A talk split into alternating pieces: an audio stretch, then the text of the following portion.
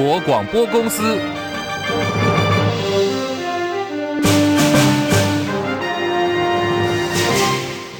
大家好，欢迎收听中广新闻，我是黄丽凤。中美洲议会通过了尼加拉瓜党团所提出的排台纳中案。我外交部今天宣布，为了维护国家尊严还有主权，从即日起，台湾正式退出中美洲议会。外交部发言人刘永健表示，中美洲议会排台纳中并没有取得共识，实际上呢，是因为中共在背后唆使主导多数决强行通过，不影响与会瓜地马拉和我方的邦交国关系。中美洲议会是一个区域性的议会组织，六个会员国中，瓜地马拉是我国唯一的邦交国。我国跟瓜国的邦谊稳固如昔。每一个国家的啊，每一个国际组织的章程以及入会规定都不相同，不可一概而论。我国退出中美洲议会，对我国在中美洲银行以及中美洲统合体的运作没有影响。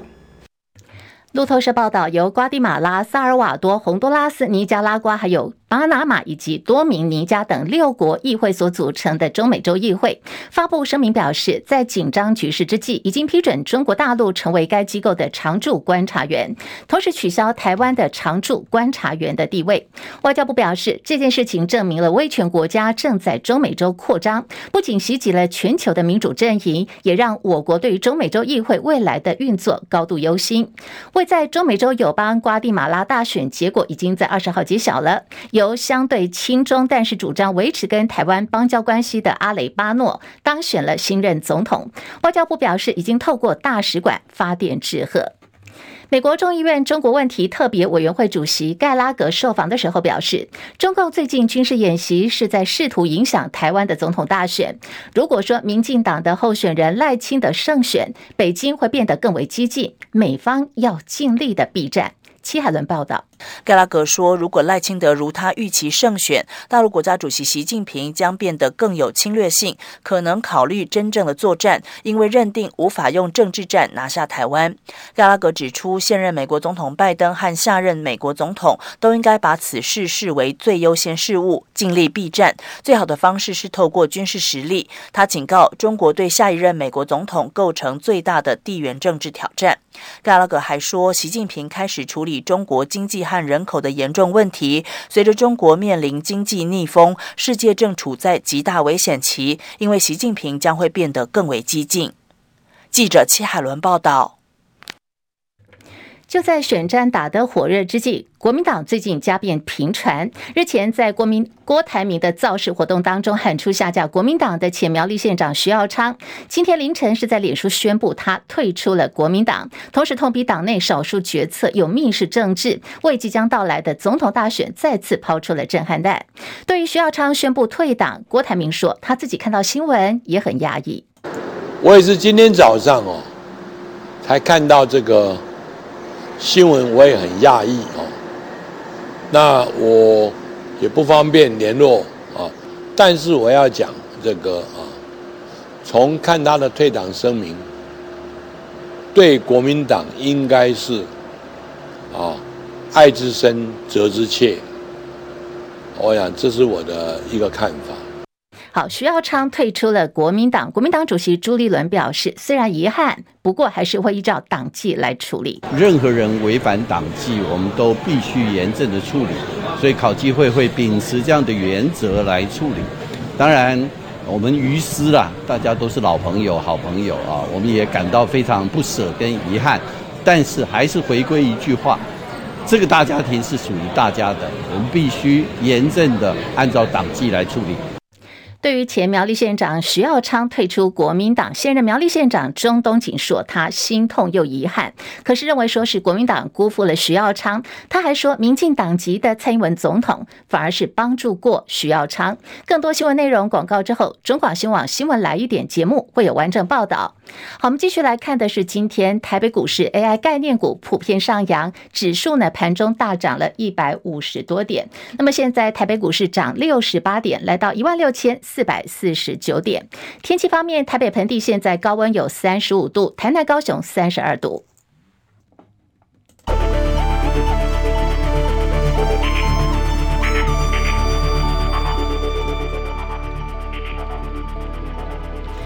新台币兑换美元，午盘呢是暂时收在三十一点九三四兑换一美元，升值有三点一分。台北股市现在涨七十四点，一万六千四百五十五点，涨幅百分之零点四五，成交量来到了两千六百五十一亿元。柜台指数下跌零点四九点，两百零七点七八点，跌幅百分之零点二三。日本股市上扬了，来到三万一千八百四十五点，上涨两百七十九点，涨幅百分之零点八九。韩国股市小涨。六点两千五百一十五点，在港股方面上涨四十八点一万七千六百七十二点，涨幅百分之零点二七。大陆股市上海综合指数小涨五点三千零九十八点，深圳成指下跌三十二点一万两百八十六点，跌幅百分之零点三五。印度股市开始走阳哦，来到是六万五千两百八十二点，目前小涨了六十六点。国际汇价，欧元兑换美元一点零九一零，美元兑换日元一百四十五点九八。一美元兑换七点二八七零人民币。以上是最新的财经资讯。辉达对于台湾时间后天凌晨就要发布财报了。好，这个财报即将发布，牵动了台北股市今天的走势。我们看到清晨美股收盘的时候，纳斯达克指数面对的是美债殖利率也升到了十多年来不曾见过的高水准，仍然呢是中断了先前四天的跌势。另外，包括费半还有台积电的 ADR，今天都是大幅收高的。好，台北股市开盘后，AI 概念股普遍的上扬，盘中一度涨了一百五十多点，那么现在呢是有点拉回，不过还是涨了将近有八十点左右，目前是在一万六千四百六十点的上下徘徊。世新的部分已经连续两天跳空涨停了，好，今天呢更是一举登上了股王宝座。矽智财族群领头羊世新，法说会上调财测利多之后，连续两天都是跳空涨停，继昨天登上股。午后呢，今天更是冲上了，做到了股王宝座了。世新今天开盘就直接飙涨停，冲到了两千三百八十元，登上股王之后呢，开盘不到二十分钟，涨停打开。好，股价啊本来是低于信华的，不过很快哦，世新立刻又涨停，股价超过信华的两千三百七十五元，涨幅有百分之一点二七。两者之间呢是在上演股王的争霸战。大立光的股价持平，目前看到是在两千零二十五块钱左右。国际信评机构标普全球调降多家美国银行的信评展望，理由是呢，多重的压力使得银行机构的环境变得越来越艰困了。这是继两个礼拜之前，穆迪调降十家美国区域性银行的信用平等，引发了金融动荡之后呢，又一间信评机构出手，对于美国调降了这个信评。日本政府今天拍板确定，后天二十四号将福岛第一核电厂的核处理水要排放入海。日本新闻网报道说，日本首相岸田文雄昨天下午是跟全国的渔业协同组合联合会进行会谈，针对日本当局对于排放跟核处理水相关预算有做了详细的说明。不过呢，渔业团体在会后还是强调说，他们反对的立场绝无改变。尽管如此，日本政府稍早也开了内阁会决定说，如果气象跟海象条件没有疑虑的话，会在二十四号进行第一次福岛第一核电厂的核处理水要排放入海。根据日本媒体报道说，北韩已经通知日本政府了，他们会在二十四号礼拜四开始到三十一号，大概前后呢有将近一个礼拜的时间，北韩要发射人造卫星。北韩今年五月份曾经发射一颗军事侦察卫星、间谍卫星，不过当时在空中失去推进力，失败了。好，这一次呢将会是北韩相隔了三个月之后再次的发射卫星。日本海上安保厅已经根据了北韩所通报发布航行警。警告，提醒相关海域船只可能会有火箭残骸掉落，或者呢会有残骸漂浮海面等相关的风险。俄乌战争已经打了一年半了，丹麦宣布将提供 F 十六战机给乌克兰。哦，乌克兰的总统泽伦斯基表示，希腊将培训乌克兰飞行员来驾驶 F 十六。另外一方面，美国驻明斯克大使馆敦促美国公民立刻哦，好是立刻离开白俄罗斯，引发外界的揣测。本月中旬，立陶宛政府才表示说，因为地缘政治的态势，他们决定关闭跟白俄罗斯之间哦有六个过境点当中的两个。稍早，俄罗斯的佣兵组织华格纳集团也迁到了白俄避难。报道说，为了防备乌克兰的空袭，俄罗斯总统普廷也紧急开了秘密会议。好，这个地点呢是在距离俄乌边界大概一百公里左右的顿河畔罗斯托夫地区。当时据说普廷呢是召开了俄国的总参谋长，还有前线的指挥官，听取相关的报告。现在时间来到十三点十二分，好，新闻在前线呢。我们今天要聊的是二零二四大选。今天又爆出有最新的震撼弹哦！连线中广资深记者张伯仲，伯仲上线了吗？啊，上线了。立峰好，各位听众朋友，大家好。好，继这个南投议长何生峰，还有彰化县会议长谢典林退出了国民党之后，前苗栗县长徐耀昌今天凌晨也在脸书宣布他要退出国民党。伯仲怎么看这一连串的这个骨牌效应？地方派系呢，一个一个选边站了，国民党利空不断嘛？伯仲。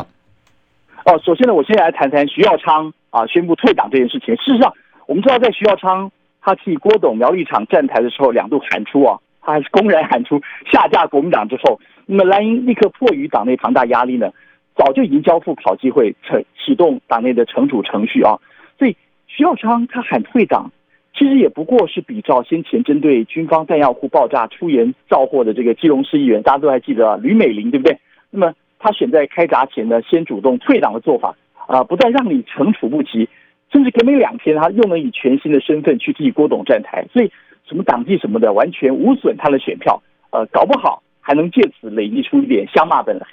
啊，不过如果我们要讲，比起呃他前几位退党的先进，他们在字里行间呢，多半还是表达出对非律整合的一种怀抱或期望啊。那么徐耀昌这一次呢，可以说是赤裸裸宣泄出自己对党中央以及对侯友宜个人强烈的不满哦，包括他提到针对去年苗栗县长人选的提名作业。啊，从中东锦被迫离开苗栗县党部啊，你知道中东锦原本是还兼任党部主委，对不对？从他被逼离开党部大门开始，他痛批说，接下来入主县府啊县党部的，竟然是在二零一八年县长大选去支持绿营候选人的叛将啊，他用叛将形容刘正鸿，这也是苗栗县的前任县长，他说这令人情何以堪。那么接下来他还痛批这次大选呢，党中央还提出一个连党内同志都不认同的人啊，一个在韩国瑜选总统的时候。冷眼旁观的人，还提到说，在百场公投中抛弃国民党人，他讲的都是侯友宜啊啊，他说呢，他是一个窃取党权力却不肯付出分毫的人，用字遣词可以说非常的重啊。那么另外，我们也看到其他抱不平的，就是现任苗栗县长钟东锦，他还透露说，其实徐耀昌二零一四刚就任县长的时候非常委屈啊，除了他的前任刘正鸿刚刚提到了啊，呃，刘正鸿县府呢替他留下大笔的债务之外，呃。困窘到什么程度？就连员工的薪水都发不出来。不过重点来了，当时国民党中央却完全没有协助他啊，还说徐耀昌为此呢跑到行政院啊，但还是在国民党执政下的行政院长及财政部长呢，他们都对苗栗县的困境都非常冷漠啊，甚至还说，呃，甚至引用一些亲绿媒体的说法爆料啊，说钟东锦还直接挑明说国民党辜负了徐耀昌，反倒是蔡英文他在二零一六年上任之后呢。还以中央名义协助，最后才才终于改善了苗栗县他们财政困难的问题啊！所以这样一个说法，其实让人家觉得好像 背后不太单纯啊，奇怪，牵扯的问题怎么这么这么庞杂？不过我要我想讲的是，其实会出现这样的下场，呃，多半要彰显出啊，我觉得应该归咎于国民党善于操作黑箱，却始终不愿建立游戏公平规则的一个做法。呃，其实国民党经常会让人家。觉得说他们老是只要觉得只要慢慢去搓，慢慢去瞧，最后就会瞧出最好的结果。反倒是这个就是徐耀昌讲的密室政治嘛？对，没有错，就就会有这样的问题。所以事实上，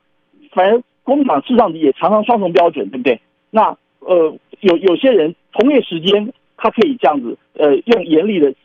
党纪去约束党内同志，说你们不能如不能如何如何。我想从这个去年九合一到现在，大家看了非常多这样的戏码，但是同一时间。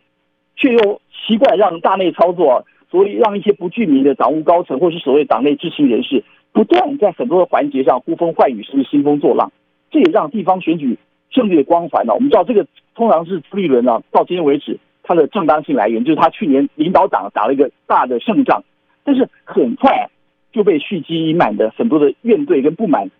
立刻找到宣泄出口。所以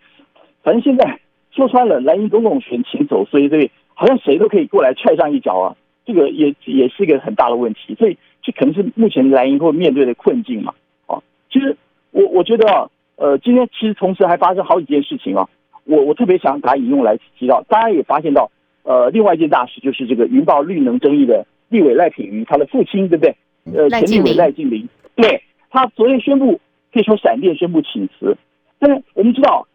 他能救到的未必是他要投入呃。那个立委参选的女儿赖品妤的选情啊，最重要的是，那么绿营党中央呢，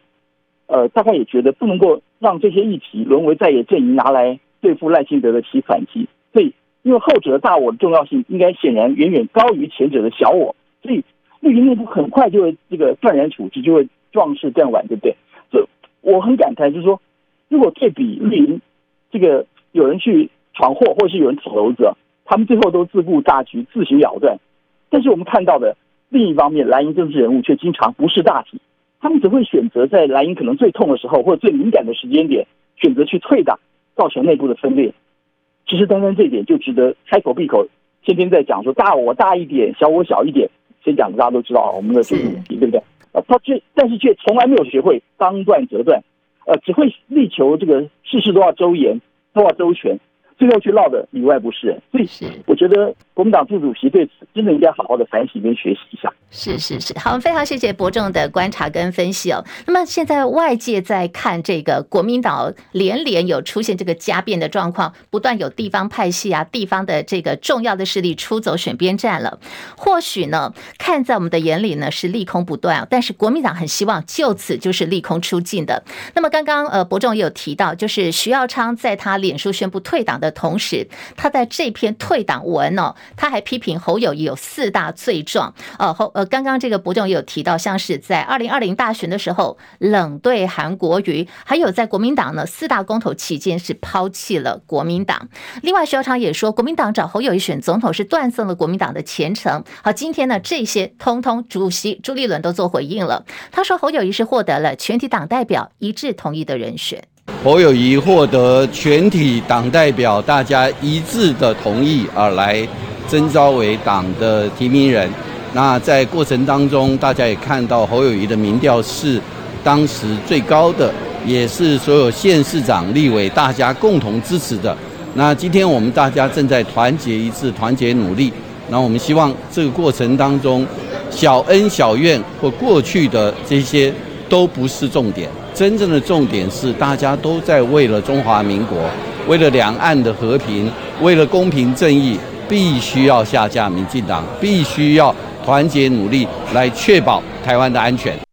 好，明天就是八二三炮战六十五周年了。国民党总统参选侯友谊，还有鸿海集团创办人郭台铭，今天都已经到了金门去参加八二三炮战的相关纪念活动。虽然同在金门，可是挺侯跟挺郭人士各自布局去造势哦。先来看郭台铭，他一早呢就到了，出发前在机场被媒体问到是否要在明天八二三宣布参选总统。郭台铭说，这一次呢，他去的目的是要推动和平倡议，不过还是卖了一个关子说，说啊，我去了就知道，参加了就知道。媒体报道郭。郭台铭这两天呢、行程满档，可是真的是没有规划要在金门宣布参选。被问到说，这次跟侯友谊两个人都在金门，会不会坐下来喝咖啡呢？郭台铭说他不回答假设性的问题。那么抵达金门之后，郭台铭是如着他的这个行程在走的。他发表了金门和平倡议，宣布初期要投入两千万美元成立金门和平倡议基金会，逐步的去落实创设两岸和平协商办公室，还有要建立。两岸和平战略研究院等八大计划。另外，郭台铭也在金门对着北京喊话，呼吁要正视中华民国存在的事实，强调持续以武力胁迫台湾接受统一，只会适得其反。他说，台湾的主流民意就是追求自由、民主、和平的愿望，这也是两岸未来可以回到互助共荣的基础。郭台铭说，他不乐见两岸渐行渐远，让亲者痛而仇者快。侯友宜呢，是在下午一点钟左右飞抵金门。门，他预定要发表的是和平宣言。根据侯办说，侯友谊今天将提出六大主张，包括要支持金门对于通电、通气的民生需求，尊重金门民众对于惊吓。金门到厦门之间金厦大桥的意见，还有帮助金门转型以及未来发展的相关主张。而挺民众党总统参选柯文哲的这一派人马呢，则是做壁上观哦。菲律阵营现在三方的势力在金门是壁垒分明的。除了总统大选的大咖前进金门，另外在明天，总统蔡英文也将出席八二三的纪念活动。名嘴彭文正质疑说，蔡英文根本就没有博士论文，遭到蔡英文控告妨碍名誉。彭文正呢反击提起的民事诉讼，主张蔡英文一九八四年版的英文伦敦政经学院博士论文不存在。但是台北地方法院法官张永会认为说，这个事情在法律上跟彭文正没有利害关系，驳回了他的诉求。彭文正上诉以后，高等法院认为张法官的见解有疑义，发回重审。彭文正随即又控告张法官。侵害他的名誉权，求偿新台币两百万元，要求登报道歉。好，今天判决出来了，遭到高院判决驳回。不过这个案子还是可以再上诉的。食药署今天公布了最新一周的边境食品违规清单，哇，真的是太夸张哦！由美国所进口到台湾的樱桃一口气有十一批掺有禁用的农药，总重量是七万四千一百多公斤，全数都要退运或者是要销毁。食药署表示说，已经对于主要违规的四家制造商暂停受理美国樱桃报验验关一个月的时间，也就是说，从今天开始，未来的一个月，美国樱桃是禁止进口的，一直到九月二十号为止，同时现在食药署也跟这个美国在台协会 AIT 要求，必须要在九月五号以前要提出说明。中国大陆通知台湾芒果检出了太平洋豚纹粉介壳虫。好，这次的虫虫危机呢，导致了大陆出手封杀台湾的芒果，说从今天开始暂停输入。经历多次突如其来的农产品的禁令之后，农业界对于芒果被禁止不感意外。不过这次的禁令已经是芒果产季的尾声了，影响现在看起来相对比较不大哦。不过农业部还是只能够持续透过双边的管道在呼吁对岸，没有办法有效的解决问题，而未来产季如果产量又过剩的话，恐怕一样要花钱来补助处理。张佳琪报道，中国大陆海关总署透过海峡两岸农产品检疫检验合作协议平台，通知台湾芒果检出太平洋豚纹粉介壳虫，八月二十一号开始暂停我国芒果输入。芒果禁运原因跟过去一样，都是检出虫害。农业部在正式的新闻稿中证实，一百零七年开始，台湾芒果销往中国大陆五千六百多批，只有在今年六月十五号跟八月三号接获通知，两批发现太平洋豚纹粉介壳虫，经过回溯包装厂及供果园协助农民处理之后，已经在七月四号及八月十七号告知对岸，只是中国大陆方面没有回应。看来这次禁运理由应该指的是这两批芒果的虫害，过去没有检出，现在却检出，有很多可能的原因。每年的天候状况、栽培管理都可能让水果的病虫害防治状况不同，包装运输过程也可能有风险。再者，由于两岸 ECFA 销入农产品过去有绿色通道。部分产品甚至可以先通关，再附上检疫报告，相对宽松。两岸关系恶化之后，对岸依照海关防检疫法规行事，加上我国销路芒果不像销日韩市场定有严格的供果园机制，销路芒果禁运，其实农业界早有预期。有别于先前几次禁令，这次宣布时点是芒果产季的尾声，对芒果的产销影响微乎其微。再者，国产芒果近年来内销为主，日韩市场渐渐拓展，相较先前禁运多项农产品，受到的冲击也比较小。农业部的资料显示，今年芒果产量十七万公吨，外销量占总产量百分之二点二，其中外销中国大陆占比百分之零点五。农业部的态度显然是市场占比小，要在意的是具有商业价值的日韩市场。不过，政府放任事情演变至农产品外销，几乎放弃整个大陆市场，也形同 ECFA 名存实亡，对我国农业的影响却很大。再者，农产品每年产量、品质状况不同，如果遇到大盛产却少了一个出海口，最后仍是拿人民的钱补贴，并不是长远之计。中国记者张佳琪台北报道。对，不只是拿人民的钱去补贴，同时我们的农渔民第一线生产的农民朋友是最辛苦了。台湾的芒果遭到大陆海关验出大大洋豚纹粉介虫，从今天开始暂停台湾芒果输入。虽然说今年的芒果产季接近尾声了，但是果农还是很担心啊，因为政治因素的介入，未来会影响到农业的经济版图。台南市长黄伟哲对于大陆暂停台湾芒果输入，他说：“真的是可惜了，你要说没有冲击是不可可能的。”黄伟哲表示，会努力的去减少冲击，呼吁农业交流应该要正面思考，希望到了明年芒果产期之前，两岸对于芒果检疫跟贸易问题都已经获得解决了。好，为什么会这样讲呢？因为真的台南呢是芒果的这个家乡哦，当呃他们当地的这个芒果产量可以说在台湾的这个芒果的生产季节当中，台南的芒果品质相当好，而且产量相当的大。